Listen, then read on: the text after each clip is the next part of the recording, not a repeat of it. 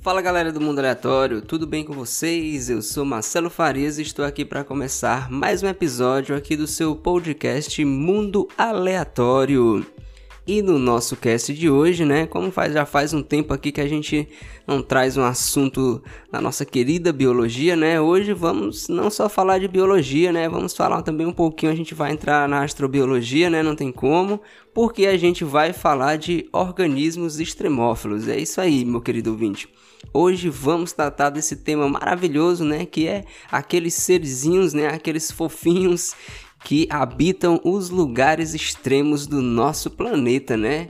E por isso que a gente vai puxar o ganchozinho aí com astrobiologia. Então, ficou curioso aí, meu querido ouvinte? Vem comigo aqui em mais um episódio aqui do seu podcast Mundo Aleatório. E galera, não posso deixar de agradecer, né, a minha querida Carolina Restoia, Carol aí que deu uma que ajudou. O roteiro é da Carol. Esse roteiro aqui teve todo a produção, né, o auxílio aqui eu só fui organizando as ideias juntamente com ela, né, já que vamos falar de organismos extremófilos, né, um tema que tem bastante coisa, né, então busquei alguém da área, né? E a Carol muito solícita, que eu deixo aqui mais uma vez muito obrigado, meu agradecimento a ela. Ela que é ouvinte aqui do Mundo Aleatório, né? E agora fará parte também aqui da equipe aqui de produção do Mundo Aleatório. Então, espere aí, meu querido ouvinte, assuntos mais diversificados ainda, né? E essas pautas legais aí com astrobiologia, já que a Carol é uma amante também da astrobiologia e da biologia, né? Então, muito obrigado, Carol, e vem mais participações aí com toda certeza. Então, meu querido ouvinte, a gente vai falar hoje de vida extrema. Vamos falar dos seres extremófilos. Bem, galera, como sempre, né, aqui, né, de praxe no mundo aleatório, vamos começar logo definindo quem são, né? Vamos aqui entender, né? Vamos passar aqui, né, aquela dar aquela base como sempre, né, para você que não é da todo você que não é da área, né, ou você que já viu falar e se interessou, né, ou está pesquisando, queria saber, então vamos aqui do, do comecinho, né? Então, bom a gente pegar aqui, definir um pouco quem são esses organismos extremófilos, tá bom? Bem, pessoal, o, o nome, né, ele já é bem convidativo, né, extremófilos, então vai vir de extremos, então são animais que vão habitar lugares extremos, então ah, já dá uma ideia bem interessante pra gente, né, sacar, definir o que, é que seria extremo. E aí a gente até, né, faz um, gosto de começar assim, a gente fazendo um disclaimer sobre, sobre o termo extremo, né, no qual a gente vai falar. Porque assim, galera, a gente definindo, né, o que que seria um, um organismo extremófilo, né? Então são seres, em sua grande maioria, né, vão ser, em sua maioria, né, são seres micro, vão ser seres microscópicos Provavelmente você pode ter ouvido, ouvido falar já no tardígrado, que é um animalzinho que vai ter ali de 0,3 a 0,5 milímetro, então um animalzinho microscópio, né? Mas a grande maioria dos extremófilos eles vão ser bactérias, né? Bactérias e arqueias. Então são seres microscópio, né? Então os, os organismos que, que são extremófilos eles se encaixam, vão ficar nesse nessa escala, nessa escala de tamanho, né? Lembrando até inclusive do nosso cast lá de, de nanotecnologia que a gente discutiu bastante, né? Essa, essa questão de escala de seres muito pequenos, né? Então ó, já é um gancho aí para você dar uma conferida, meu querido ouvinte, se você ainda não conferiu.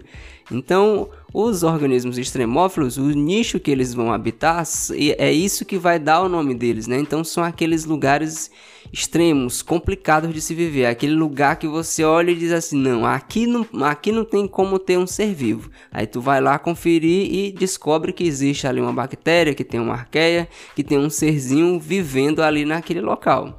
Então, por isso, né, o, o, grande interesse. Então, quando a gente fala de seres extremófilos, a gente vai falar de seres que habitam esses lugares que a gente olhando assim vai dizer, pô, aqui não, aqui não rola não, aqui não, não tem como se desenvolver vida.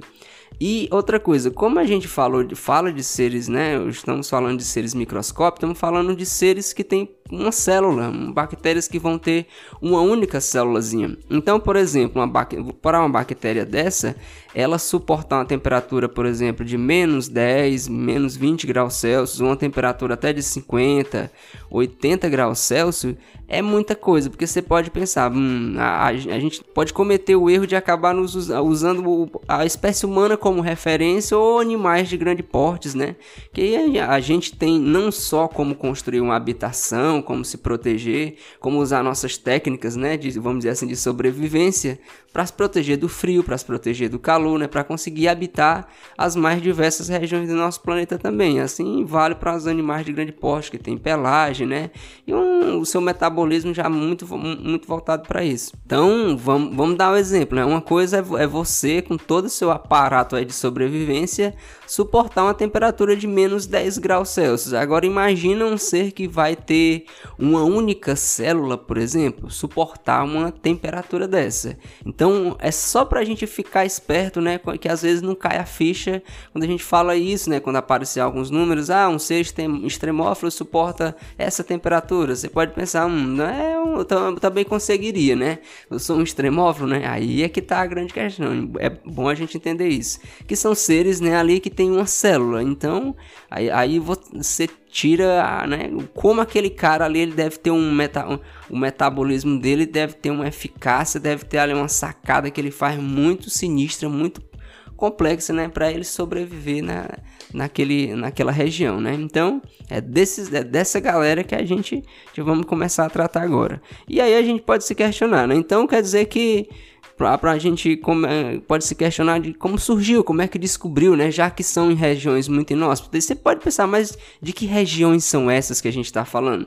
Bem, começar por vamos a temperatura, que é o que a gente mais vai tratar, regiões com temperaturas altas, né? Então, a gente está falando de regiões de vulcões submarinos, que eu, eu gosto de começar logo por esse, que é, é, bem, é bem, né, vai em cima logo porque vai ter muita coisa. Bem, tem vulcões submarinos, né, que estão bem abaixo lá, bem abaixo do nível já, aqui do nível do mar onde a gente está. O nome já, já diz, são vulcões lá dentro do oceano, por exemplo. Então ele já está no fundo, já tem, se você já mergulhou, você sabe, mergulhou ali um pouquinho, você já sente uma pressão muito forte sobre você, né, que é a pressão da água. Se tu desce demais sem proteção, tu corre o risco até de perder tua audição porque teus ouvidos não vão suportar aquela força, né? Mergulhou, quanto mais água tem sobre você, tem mais força, uma, a força sendo feita sobre você, né? Que é a pressão do líquido, né? A pressão dos fluidos. A gente está imerso no fluido também, que a gente está imerso na atmosfera, então já tem a, pressão, a famosa pressão atmosférica, né? Que é a força que essa camada de gás está fazendo sobre a gente. Aí tu pega um vulcão que já está lá, né? A, a, centenas de metros de profundidade. Então é uma camada gigantesca de água que tem sobre você, fazendo uma pressão gigantesca. E claro, né? Se é um vulcão, então esse vulcão também vai lá na sua borda, vamos dizer assim, ele também vai ter uma. Um vulcão, um, um vulcão ativo vai ter uma uma temperatura muito alta. Então tu já tem uma região lá no fundo do oceano que tem uma pressão gigantesca. Então, para um, um organismo sobreviver naquela região, já vai ser complicado por causa da pressão. Você vai ter uma temperatura muito alta também e você também, né, já vai ter já, na lava do vulcão, né, vai vir um material também, vou chamar de um material tóxico também, né? Tóxico no, no caso, né, pode ser um vai vir um, algo com uma acidez muito alta, para ficar uma coisa mais científica legal, né, meu querido ouvinte? Então, ó, até a pressão violenta, tem a temperatura e também vai ter a questão da acidez também, né? O famoso pH. As escalas de pH que deve ter visto nas aulas de química. Olha aí, tendo uma utilidade agora para a gente entender os extremófilos.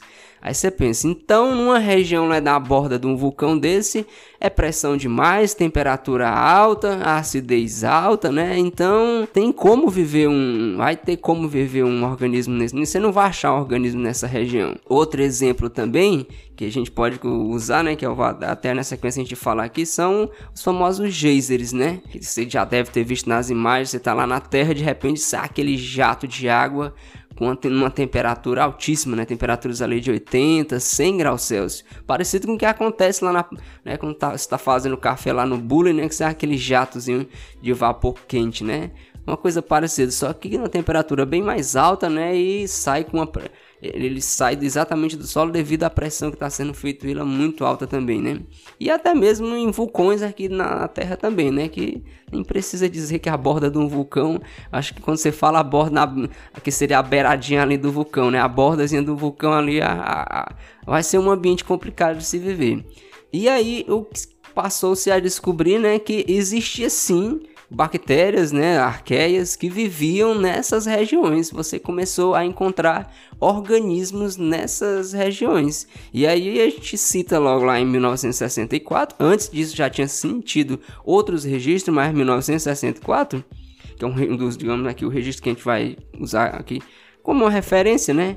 Você teve uma das primeiras, a primeira observação, né, que embora como eu disse já tinha tido antes, né, mas o microbiologista Thomas Brook foi o cara que identificou lá no Parque Yellowstone, muito famoso, né, um parque nos Estados Unidos muito famoso, ele identificou a bactéria, né, que foi chamada e agora vamos aqui para o latim, né, termos aquáticos, né, que ela apresentava uma tolerância muito grande a altas temperaturas. Foi exatamente nos geysers que eu estava falando, né? Naquela região onde tinha muitos geysers, que eles expelem água a temperaturas muito altas. Então, ele conseguiu identificar, eh, conseguiu, né, pela, vamos dizer assim, né? O cara, ele estava lá estudando, a, intenção procurando realmente, né, se iria realmente existir algum tipo de vida naquela região. E aí o cara se deparou com esta, com esta bactéria que ela não só, né, o interessante é que ela não só sobrevivia ali, mas ela apresentava uma dependência.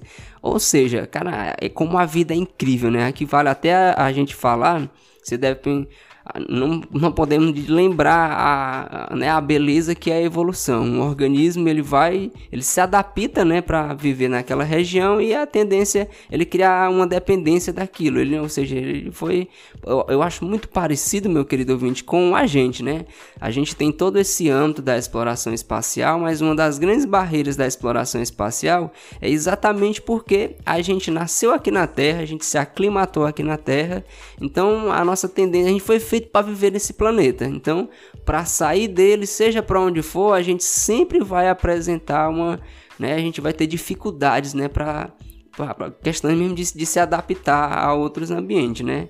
Então a vida não é só com a gente, a vida segue essa linha, né? E o interesse muito interessante de, desta bactéria foi exatamente isso, né? Bactéria não, arqueias, sal, são arqueias aqui.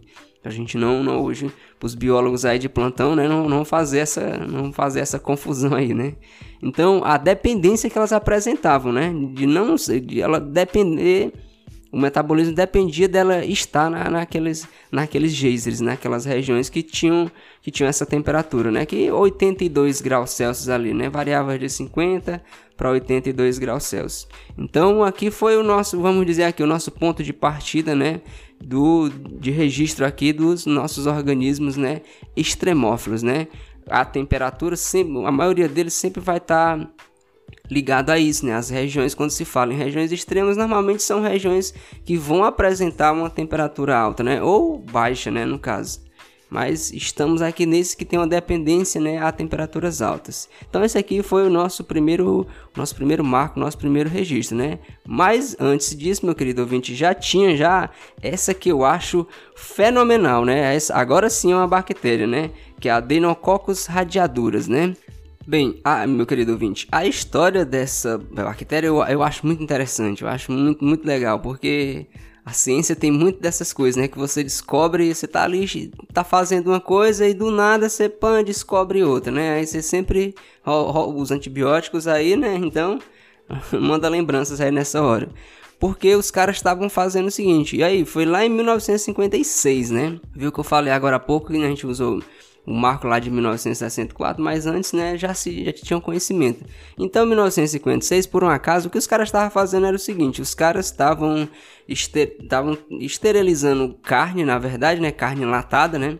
Todo o produto que é enlatado, né, nos conservantes, algo fundamental é você tirar ali qualquer microorganismo para que ele não venha estragar a comida, né? Então eles passam por esse processo de esterilização. E você faz isso usando radiação, né?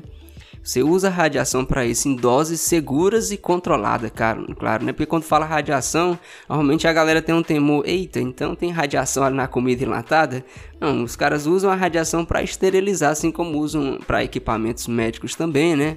Para equipamentos hospitalares são você esteriliza assim também quando você quer uma esterilizar, vamos dizer assim de verdade mesmo, né? Dar um um rapa ali, matar tudo de microorganismo que tem ali, você usa radiação. Então, carne enlatada para durar muito tempo, realmente aí você esteriliza utilizando radiação. Então, ainda lá em 1956, os caras fazendo um estudo disso, eles pegaram lá uma porção de carne enlatada, esterilizaram, achando que tinha acabado com tudo, pô, que passou aqui não, não ficou nada. Mas aí a carne estragou. E aí se estragou, então não tem, não tem segredo, tinha algum microorganismo. E foi aí que eles foram lá dar uma conferida para ver o que, é que tinha acontecido, né? E aí eles se depararam com descobriram, né, essa bactéria, Adenococcus radiaduras, que o nome exatamente por causa disso. Ela é a bactéria que até hoje apresenta, né, uma é a, a, bactéria mais o organismo mais resistente, né, à radiação que se conhece, a famosa radiação ionizante, né? Ou seja, passou-se a radiação, mas ela conseguiu resistir à radiação. E aí se sabe, né, hoje que o que é uma coisa fascinante que eu acho, ela acaba que como é que ela resiste essa a radiação, né? Como é que ela porque a radia... o termo radiação ionizante é exatamente porque quando ela bate lá na ela bate na célula, sabe que a célula vai ser formada, né? A gente vamos nossa química básica, tudo é formado de átomos, né? Inclusive a gente, nossas células, de todos os organismos, de tudo que existe aqui no universo, né? Então, você lembra da estrutura do átomo, né? O núcleozinho ali com prótons, nêutrons, núcleo positivo, os nêutrons não têm carga, mas os prótons têm carga positiva e você tem a eletrosfera com os queridos elétrons de carga negativa. E aí a radiação ionizante vai fazer exatamente isso. Ela vai bater lá no elétron, é energia para ele e vai tirar esse elétronzinho. É assim que a gente ioniza um átomo, né? Você tira um elétronzinho ou você dá um elétronzinho para ele. Então você mexe ali no desequilíbrio. E nossa célula é feita de átomos. Então se você faz isso, tira um elétronzinho ali, o átomo, opa, o átomo ionizado, ele não, não fica quietinho não. Ele vai interagir ali na sua vizinhança. E aí, meu querido ouvinte, isso não é nada legal para para uma célula, né? Você tá é como se você tivesse ali, opa, tem a célulazinha, vou dar uma quebradazinha nela. Grosso modo é isso que acontece. Isso é, por isso o, o perigo da radiação ionizante, né? Então, essa bactéria, né, ela, vamos dizer assim, o superpoder dela é que ela acabava usando essa radiação para reparar o próprio DNA, né? Eu não vou entrar aqui já no, no, mérito disso aqui, né? A gente virar castes de genética aí posteriormente, né? Aí a gente entra com mais detalhes. Mas o que ela fazia era isso, ela acabava usando isso, ela reparava o DNA, ela criava uma espécie de proteção. Para ficar mais fácil você entender, meu querido ouvinte, ela criava uma espécie de proteção contra a radiação. Aí por isso que eu, eu, cara, a primeira vez que eu vi isso, eu chego e ficava arrepiado, porque isso é muito incrível, é muito fantástico, cara. Uma bactéria, um serzinho ali, né, microscópio, cara, ele capaz de fazer uma coisa dessa. E aí ela resistia a essa, a essa radiação. Então, foi um, vamos dizer aí, é, o, o superbactéria no quesito, ela não é patogênica, tá bom? Porque eu vou falar superbactéria, pode a galera confundir. Ela não é, ela não é patogênica, não causa doença, então o super mesmo é porque ela é capaz de, de resistir à radiação. Ah, cara, pra mim essa bactéria aqui, juntamente com os tardígrados, né, são os melhores os exemplos aqui do que, que é um organismo extremófilo, né?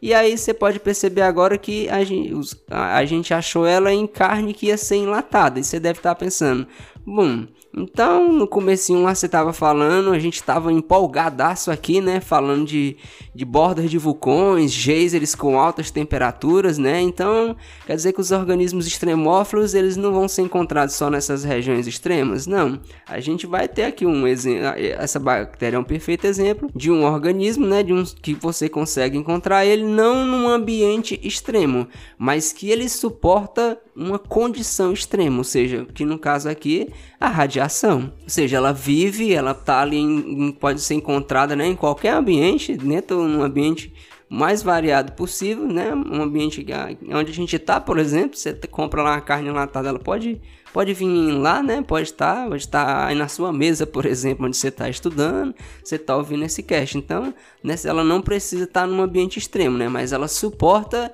uma condição extrema. E aí a gente podemos dizer assim, fechamos a nossa identidade do que é que é um organismo extremófilo.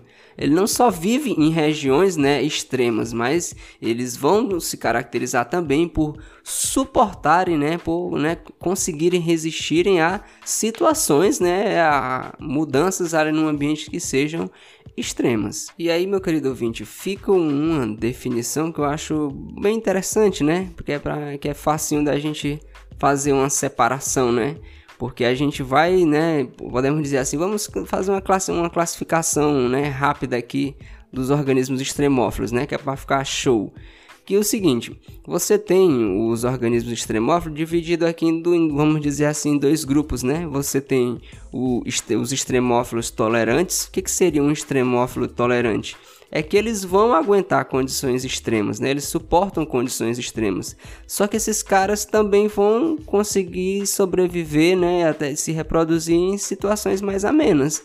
É ali aquela arqueia, por exemplo, né? Que suporta lá uma temperatura de 50 a 70 graus Celsius, mas se essa temperatura descer para 10, 20 graus, né, venha para condições amenas também, 25, né? ela vai conseguir sobreviver e se reproduzir também né, em condições mais amenas, né? Vai se mudar ali, ela também consegue se reproduzir. Mas também existem os extremófilos estritos, né? Que é exatamente aqueles que eu falei lá, que o Thomas Brook descobriu, né? Eles tinham uma dependência da, daquela região, daqueles geysers, daquelas temperaturas ali de 80, né? Ah, de 50 a 80 graus Celsius. Então ela tinha uma dependência daquilo. Então saiu dali, ela não, não conseguiria mais sobreviver, né? Vamos dizer, definir dessa forma. Então tem esses dois esses dois, dois grupos né, de, de extremófilos né, que se dividem nisso. Aqueles que realmente se adaptaram de um jeito para viver naquelas condições e se tu tira eles de lá, eles não conseguem mais desenvolver o seu metabolismo. E aqueles que não, se mudar as condições, eles vão né, também conseguir se, se reproduzir e sobreviver da, da mesma forma também em condições mais amenas ali, né? E aí a gente vai agora, né? Não tem como a gente não deixar de, de começar a, falar de tardígrado, né? Tem que falar do tardígrado. O, ele não poderia sair desse cast sem a gente falar desses caras que são perfeitos. Bem, o tardígrado, meu querido ouvinte, ele já roda aqui no nosso planeta há cerca de 520 milhões de anos. Então ele já está dando um rolê aqui pelo planeta há bastante tempo. E esse rolê não vai ser curto não, porque acredita-se muito, né? Os estudiosos acreditam muito que ele vai ser sim o último animal a, vamos dizer assim, a dar uma volta, a perambular aqui pelo planeta. Então, independente do que aconteça aí, né? Se nossa, nosso planeta, por exemplo, né, sobreviver aí com todo, né, até o sol virar uma gigante vermelha e engolir a terra, né? Então o tardígrado vai estar tá lá. Eu imagino a cena, sabe, meu querido ouvinte? O tardígradozinho lá, sentado na beira da montanha, vendo aquele, aquela bola gigante, né? O sol aumentando, aumentando, engolindo a terra e o tardígrado dizendo: Eita, até e agora? Que jeito é que eu vou dar? Porque acredita-se muito que eles são os últimos animais que irão sobreviver, então vamos ver isso esse destino aqui do nosso planeta, né? Porque os caras são incríveis, né? Eu já, como eu já disse aqui no Melocast já, eles o tamanhozinho, né, vai de 0,3 a 0,5, salvo engano, já vi, pode chegar até, não sei se 1.2 milímetros, né? E aí os caras têm assim mesmo, vamos, ele, os caras têm uma resistência assim fenomenal, porque aí a gente entra numa, numa característica para discutir, falando do tardígrado, a gente discute uma característica incrível, né, que ele, que ele vai ter, que é o seguinte, ele consegue simplesmente se desligar. Assim, para ficar fácil de você entender, o, o, cara se desliga, ele, ele consegue parar quase é 0,01% que fica funcionando ali do corpo dele. É como ele entra num, num ele entra é uma hiberna, é hibernação, e o cara hiberna. E aí é, é mais ou menos desse jeito. Se a, a as condições ali tiver muito complicada para ele sobreviver, ele diz, eita, agora não vai dar. O tardígrado tá lá, rapaz, aqui, esse lugar que eu tô aqui, ah, não tem comida, não tem nada, não tem água, agora deu errado para mim. Aí o cara se desliga, hiberna e assim, não é hibernação não, o cara é uma hibernação mesmo assim, que o cara praticamente desliga tudo do corpo dele. E aí depois um pouquinho de água ali que caiu nele, ele já consegue voltar à vida. E você pensa, ah, passa quanto tempo? O cara pode passar até 10 anos, cara, né? Numa situação dessa aí de, hibernação, né? Ali e depois ele volta novamente. Isso é incrível. Os caras sobrevivem ao espaço, ao vácuo do espaço, né? Já foi muito bem comprovado aí. Né? Ele consegue resistir ao vácuo do espaço. E a, além de ter essa super característica da hibernação, né? O cara ainda resiste ao vácuo do espaço também.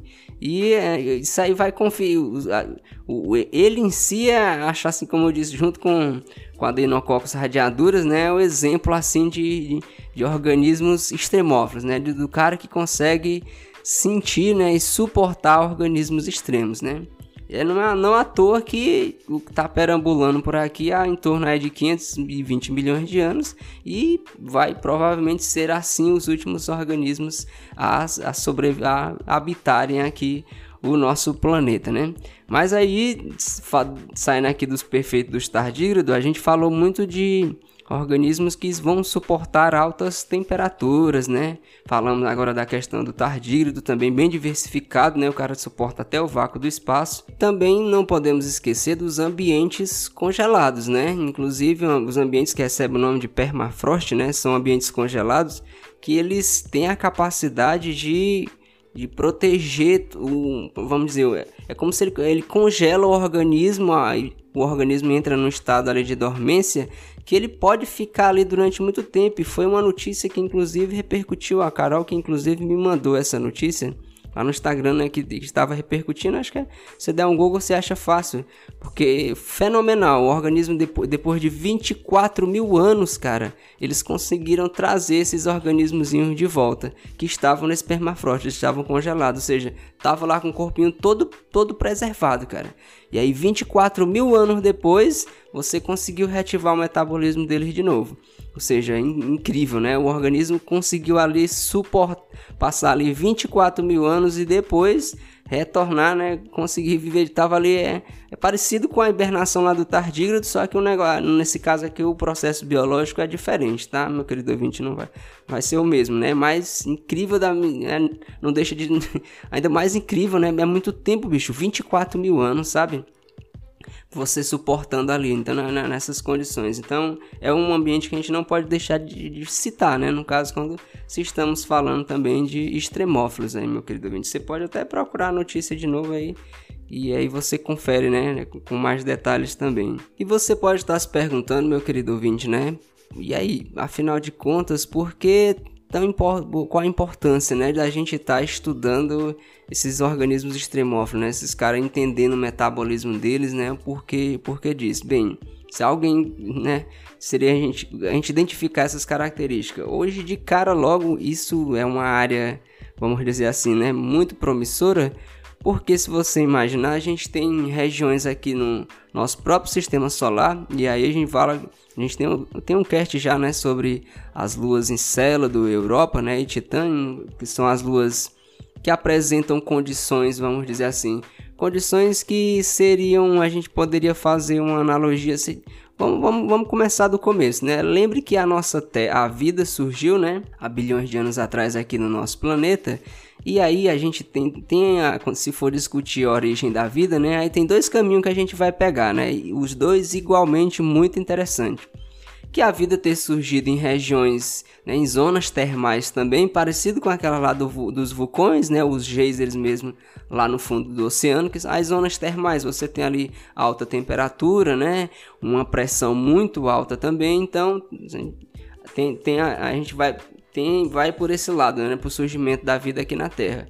Ou seja, se a gente for por isso, se você parar para pensar, né, você nunca tinha caído a ficha para isso, a vida aqui na Terra, ela começou lá num, numa região extrema do nosso planeta. Fundo do oceano, alta pressão, né, alta temperatura. Hum. Então quer dizer que a vida ela começou em podemos dizer assim, numa região extrema do nosso planeta, ou seja, os primeiros organismos, né, ah, vamos dizer os primeiros organismos vivos, né, a vida aqui ela, ela habitou, ela veio de, de, região, de regiões extremas. Então, aí já é uma, já é uma aplicação quando você está estudando os organismos extremófilos, você também está estudando como a vida né, conseguiu se desenvolver lá nos primórdios. Lembre que o nosso planeta, nos primeiros lá milhões e bilhões de anos dele, não era uma, nada tranquilo, né?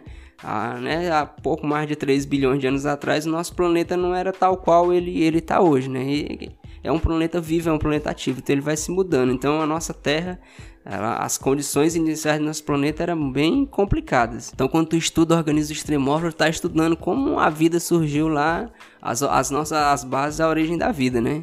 E também tem a questão da panspermia, né? Que aí outra, como eu disse, é o outro caminho interessante para a vida ter chegado na Terra. Que rapidamente, né? Cabe até só um cast pra gente falar de panspermia, né? Ó, fica a dica aí pro, pro futuro aí, né?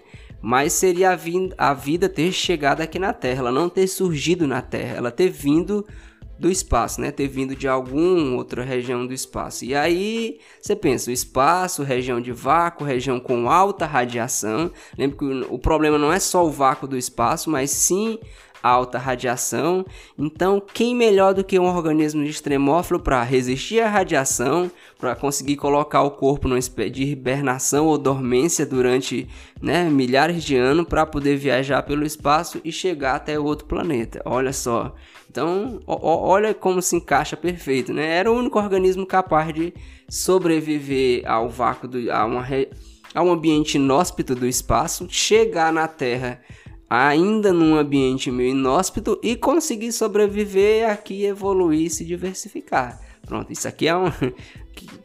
Eu chego a ficar arrepiado, né? Fazendo uma, fazendo uma trilha dessa de como a vida poderia ter chegado e se desenvolvido aqui na Terra. Mas essa é, é, os dois caminhos que a gente pode chegar. Ambos desses caminhos, sendo a vida surgindo aqui na Terra nessas regiões né, extremas, ou ela vindo do espaço, né, viajando no, no espaço, né, em ambientes extremos e chegando aqui, ambos os casos a gente vai parar em organismos que teriam que em algum momento, né, suportar umas condições extremas, seja o vácuo do espaço, seja temperaturas altas, seja altas pressões, seja um metabolismo, né, capaz ali de entrar num estado ali de gastar o mínimo de energia quase zero possível e depois, né, conseguir com a voltar, né, a voltar à vida de novo, a com alguma ação ali, com, um tardígrado, por exemplo, pingou água ali em pequena quantidade faz ele retornar novamente. Então, cara, eu é sensacional. É, é, aplicação assim que a gente pode dizer, né, de você estudar em organismos extremófilos é a gente entender né, nada mais nada menos do que a, as bases, né, de como surgiu a vida no nosso planeta e se essa vida também seria capaz, inclusive, de se dispersar pelo espaço. E aí, como eu falei das luas do Europa e, e Titã, né? São luas que vão apresentar, né? Elas vão ter condições ali extremas também, né? Não vou dizer que nem a nossa Terra primitiva, mas condições extremas também. Você pega Encélado, por exemplo, né, que provavelmente tanto Encélado como Europa que vai ter prova acredita-se muito que existe, né, uma debaixo da camada de gelo vai existir água líquida, né? Mas com certeza com né, acidez alta, salinidade alta, mas a gente já sabe que existem organismos que suportam isso, né? Então, por que não questionar se não poderia ter algum organismo extremófilo, né, vivendo numa dessas luas também, né? E aí, como a gente sabe, seriam também microorganismos. Uma coisa super importante da gente tratar, meu querido ouvinte, aqui a, a gente né, não conhece quase nada, podemos dizer, dos micro-organismos que vivem aqui no nosso planeta. E de extremófilos, então, a gente ainda nem, vamos dizer assim, nem beliscou o bolo ainda, né? De, de, de conhecimento realmente, né? Há de se pensar pelas questões mais óbvias possível, né? Se você vai estudar em laboratório, é muito difícil você reproduzir essas condições de temperatura, de pressão principalmente, né? Que vai dar muito trabalho reproduzir em laboratório pressões altas, pressões gigantescas, né? Então, criar um ambiente ali extremo dentro do laboratório para desenvolver um organismo não é nada fácil. E o outro é o mais óbvio possível, né? Você subir nas bordas dos vulcões ou, ou, ou ir para o fundo do mar para investigar essas coisas é, é, é mais complicado ainda também, né? fazer experiências no espaço, por exemplo, a gente tem a estação espacial, né? E a fila gigantesca para você ter um experimento ali para levar, porque são muitos experimentos que tem que ser feito lá, né? A estação espacial ela é basicamente um laboratório que a gente tem no espaço para testar coisas desse tipo. Então você já imagina, muito difícil fazer o estudo o estudo dos extremófilos por, é, por essas questões, né, que impele. Mas mesmo assim, tem muito trabalho aí sendo produzido, né? E como você percebeu, vai entrar a área da astrobiologia de mão cheia, né? Porque a astrobiologia vai exatamente, grosso modo aqui, ela vai investigar, né, as formas de as, como a vida poderia se desenvolver em outros ambientes, né? Aí buscando principalmente as bioassinaturas, né? Que que se eu vou citar o exemplo aqui do caso da fosfina em Vênus, né? A fosfina em Vênus seria uma bioassinatura, né? Agora sim, não podemos dizer que ela é uma bioassinatura porque ela pode vir de outros fatores que não, que não sejam a vida. Pode ser a ação de um, dos vulcões, algum processo geológico, né? Por isso é a grande questão. Mas ela pode ser produzida também por micro-organismos. Então você não pode dizer que ela é uma bioassinatura. Taxar, bater o martelo que é uma bioassinatura. Senão a gente, né? Mesmo sendo confirmada, né, a fosfina ela pode vir de outro processo também, que foi o grande debate, já teve vários estudos já, teve um hype danado na época, mas a gente já sabe que pode ter sido algo precipitado, né, como a Carol mesmo usou isso lá no roteiro e eu gostei, pode ter sido algo precipitado, mas para a título de, de entendimento é muito vale para a gente entender isso. Então a astrobiologia vai lidar muito nisso, né? De você procurar bioassinaturas. Que é procurar ali alguma coisa, hum, isso aqui só pode ter sido produzido por alguma forma de vida, né? E aí a gente tem muitas regiões, como eu citei, as luas, tem luas aqui do nosso sistema solar, mas agora que a gente está começando a entrar aí a, na descoberta dos, dos exoplanetas, e aí o James Webb, né? Para dar, para ampliar melhor os nossos dados, né? Então, possivelmente, se a gente tem luas aqui no sistema solar que vai ter esses ambientes extremos, os exoplanetas não vão ser muito diferentes, né? Vão ter ambientes extremos também, e aí a gente estudando, né, como esses organismos conseguem desenvolver, a gente consegue alavancar, né, também o nosso estudo dentro da astrobiologia, né? E algo óbvio, né, meu querido ouvinte, que deve ter ficado assim, é que a vida, ela sempre vai dar um jeito, né? Para frase clássica essa, mas quando se você estuda evolução, mas principalmente se você acompanhando aí o cast, você, por isso que eu até disse do óbvio, né, acompanhando o cast, você viu que a, a vida, né, os extremos são aquele exemplo de que a vida ela sempre ela vai dar um jeito, né? Eu ah, citando o caso do, do tardígrado, né?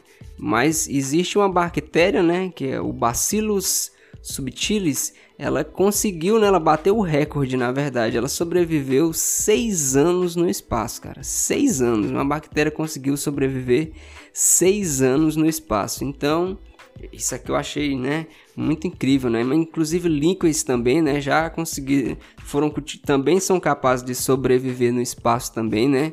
Então a gente já tem esses organismos, né? Por isso uma grande discussão, principalmente quando começou a ser mandado as missões para Marte, né?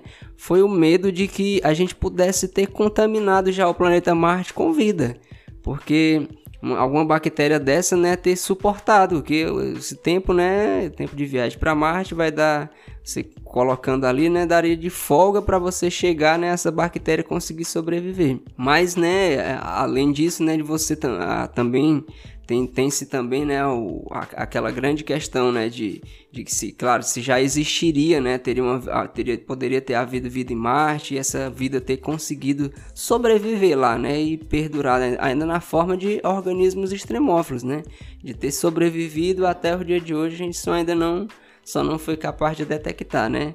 Mas isso é um, essa hipótese também de que a gente, né, nas missões que foram mandadas para lá, pudesse também ter sobrevivido, né.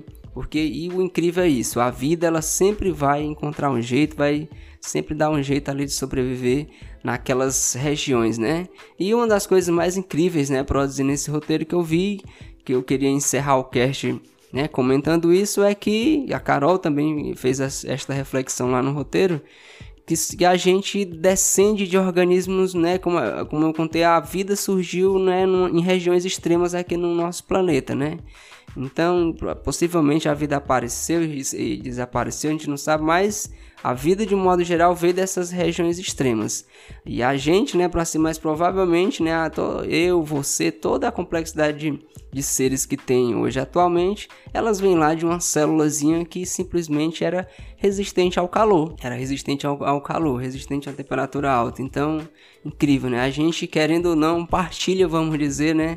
Podemos dizer, partilhamos essa ancestralidade, ancestralidade aí dos, dos seres extremófilos, né? A gente somos parentes. Na verdade, uma das coisas que eu acho mais incrível dentro do, do estudo da vida, né? Dentro da, do estudo da biologia, por isso o fascínio que eu tenho pela biologia é que a gente é parente de todos os animais, né? De toda a vida, né? A gente tem muito aquele ego de se achar melhor do que o outro, né? A gente tem aquela coisa de superioridade dos seres humanos, mas a gente partilha da vida, né? A vida com, começou de uma forma simples e foi ficando mais complexa. Então, né, quando você estuda as árvores filogenéticas, né, ainda dá, você percebe isso com mais, mais clareza ainda, né? Ou seja, a gente está ligado, é como se existisse uma teia de vida gigantesca, né? E tudo todos os animais que já surgiram, desapareceram, que ainda vão surgir, tá todo mundo, todo mundo ligado. Isso é muito incrível, sabe? Passa assim, ao meu ver, passa uma lição de humildade, né? Da gente ter mais respeito pela vida, né?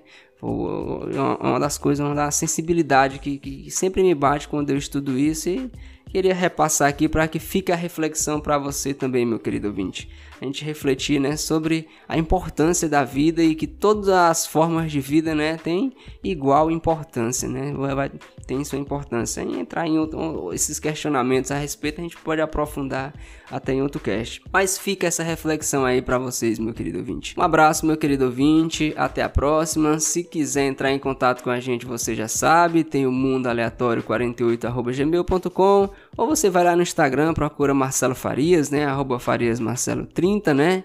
E manda lá sua mensagem, passa lá o seu feedback. Tem aí lá no Twitter também, né? O arroba podcast mundo, né? Então fique à vontade aí, não esqueça de divulgar esse cast, curtiu, manda pra galera, dá uma espalhada aí. Vamos divulgar cada vez mais a ciência, né? Manda esse episódio aí para um amigo, pra alguém que você já teve a curiosidade, já tocou no assunto. Ô, oh, Extremófilo é um episódio legal que o cara tá definindo o que é, fazendo uma discussão bacana. Então manda lá, vamos divulgar o mundo aleatório. E fica aqui o meu abraço, o meu cordial agradecimento mais uma vez à minha amiga Carolina Restoia, Carol, que deu uma força danada aí, né? O roteiro foi da Carol, como eu disse, eu só organizei aqui, fui a voz aqui para vocês, meu querido ouvinte. Um abraço e até a próxima!